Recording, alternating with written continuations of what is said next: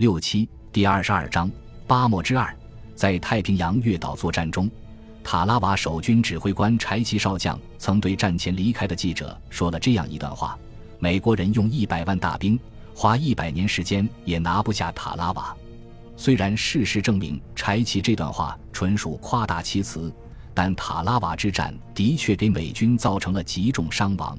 很多在瓜达尔卡纳尔岛那样的血战中幸存下来的老兵，却在这个无名荒岛上流尽了最后一滴血，以至于直到今天，美国海军仍把一艘万吨两栖攻击舰命名为“塔拉瓦号”来纪念这场战役。巴莫日军守将元好三在防卫巴莫的时候，未必没有和柴崎一样的雄心壮志。同样是密集筑垒防守，塔拉瓦守军有四千余人。巴莫的守军只有三千余人，数量上略少，但元好三大佐随时可以得到南坎方面的支援。而进攻巴莫的中国远征军不可能像塔拉瓦战役的美军那样，用三百毫米以上的重炮直接轰击日军阵地，那是大洋海军战舰的专利。特别是巴莫战役打响前，由于新一军、新六军在密支那徘徊不前。一个新的消息让日军上下颇为振奋。日军中风船，由于大陆战局紧张，国民党政府准备将在缅北战场的远征军驻印军部队空运回国。如果这样一来，巴莫方面日军的防御之战岂不唾手可得？在玉香桂战役中被打得全线吃紧，元气大伤的国民党政府的确有这个意思。而且后来果然抽调了新六军部分部队空运回国作战，但仍然留下了新六军的第五十师与新一军配合作战。密支那战役后，新六军包括新二十二师在内的部分部队空运回国，在国内战场起到了重要作用。他们参加了抗日战争正面战场最后一次大战役——雪峰山会战。这一仗，国民党军五大主力中有三支部队参战。即新六军、第十八军、第七十四军，早已油尽灯枯，连轻度智障都派上前线的日军，实在抵挡不住如此豪华的阵容，一半逃遁，一半被歼。雪峰山战役胜利结束，大陆正面战场上，中国军队终于以一场胜利为八年血战画下一个句号。在巴莫战役时，中印滇缅公路还没有打通。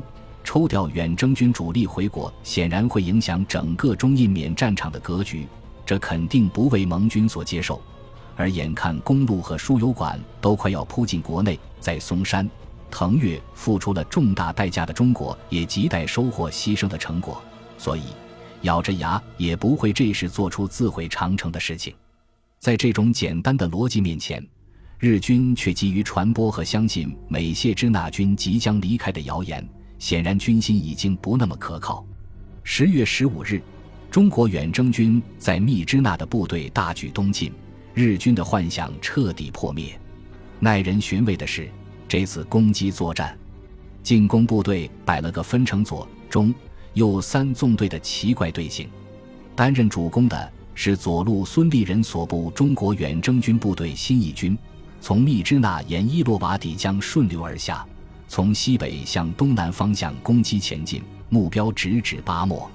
中路廖耀湘的新六军第五十师则向南直插，从巴莫以南的南支、曼纳等地直取西堡。从战术上看，似乎是要肃清巴莫以南的日军第二师团策应部队，掩护新一军对巴莫的攻击。而在这支策应部队的南边，还放了一支莫名其妙的右纵队。这个右纵队不是中国军队。主力是英国陆军第三十六师，有廖耀湘的一个军掩护巴莫战役的侧翼，难道还不够？还要放一个英国师来掩护廖耀湘？这个从军事角度看有些古怪的阵容，不免让人遐想。其实，只要看看地图，答案就呼之欲出了。廖耀湘所部攻击的目标西堡，是日军在缅甸中部的军事重镇。当年远征军第一次入缅作战。日军就是出动一个师团，通过丛林穿插，经西堡向北，攻占了远征军的后勤中心腊戍，使整个缅甸战局急转直下的。更重要的是，西堡的路标上清楚标明，此处到缅甸古都曼德勒只有一百二十四英里。战事专家燕伟全先生去缅甸考察的时候，尽管道路情况很糟糕，但租一辆日本轿车，上午从曼德勒出发，下午就可以到达西堡。实战中，第五十师倒没有独立完成任务，但在攻克巴莫的新三十八师配合下，两支如狼似虎的中国远征军交错前进，不但在一九四五年三月二十四日拿下了西堡，而且继续向南挺进。前锋部队第五十师一直打到曼德勒郊外，攻占了号称曼德勒门户的乔美镇和南烟镇。这时，已经被中国远征军打怕了的日军纷纷向南或向东溃败，很多通过边界进入泰国境内。如果打疯了的中国人加一把力，曼德勒已在囊中。当年，第一次远征军入缅作战。廖耀湘率部以滚筒式撤退一举成名的斯瓦逐次抵抗作战，就发生在曼德勒的南面。当年那一仗打得不错，却是败退中的战斗。随后的野人山大撤退令人痛心疾首，战功赫赫的新二十二师只有不到三千人走出丛林。可以想象，睚眦必报的湖南人廖耀湘多想在曼德勒一报前仇，但是。政治却不允许他向南踏出一步了。在他南翼的那个英军第三十六师，与其说是打日本人的，不如说是防中国人的。远征军老兵回忆，尽管南面应该有英国人掩护，但攻克西堡以后，中国兵睡到半夜，却发现日军越过英军战线来袭，六辆日军坦克差点断了远征军第一百四十九团的团部，连团长罗锡仇也受了重伤。关于罗团长负伤的经过，原第五十师一员王瑞福回忆，当晚他与罗锡仇团长在一幢破旧民房里住宿，两人并排睡在地铺上，已经睡熟。半夜突然枪声大作，睁眼一看，只见夜光弹乱飞。罗团长坐起身准备外出查看，尚未离开地铺，一颗榴弹飞来正中罗团长后脑，经及时送院抢救，罗团长才保住性命。这一战幸而部队警惕性高，装备好。激战之后，日军战车不是被击毁，就是落荒而逃，总算没有让他占到便宜。英国大兵们那边在干什么，就只有天知道了。添乱的英国人还有一大问题，就是很多英国兵分不清中国人和日本人，见到远征军部队时常误以为是日本人而发生误会。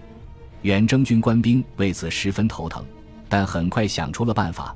当他们与英军相遇，会说“顶好”两个字作为暗语，这是英美军人到中国学习的最初级汉语。但日本人显然没见过这本教材。一九四五年的缅甸，在国际政治地图上仍然是英国人的缅甸。大英帝国绝对无法接受中国继续在这个包波之国取得辉煌的战功。缅甸在历史上就曾经是中国的属国。如果中国在这里扩大影响，会引发缅甸人与英国无可避免的离心，使帝国在这里的殖民事业与日军打击后经受第二次的失败。一直有一种观点，认为远征军第一次入缅作战的时候，英国人的如意算盘就是让中国人掩护其撤退，但绝不让中国人打赢。因为如果日本人打了胜仗，就算现在逃到印度，只要盟国赢了整场战争。缅甸一定还会被归还给英国。如果中国人打了胜仗，那缅甸属于谁可就不好说了。没有永远的朋友，没有永远的敌人，只有永远的利益。英国绅士们算是把这个原则贯彻到了极致。只是英国人没有想到，在战后世界性民族独立运动的风云中，大英帝国不但失去了缅甸，连女王王冠上最亮的明珠——印度。也没能保住，殖民主义在二十世纪已经逐渐日薄西山。无论如何，在一九四五年，英国人是无法容忍中国军队在曼德勒举行一场入城式的。这条底线，蒋委员长和美国人也并不想去触碰。于是，政治决定了军事。远征军在攻占西堡后不久，即将其城防交给了英国人。尽管西堡周围的战斗因此有一点失色。但仍是远征军作战中非常值得纪念的一战。说西堡战斗值得纪念，至少有三条理由。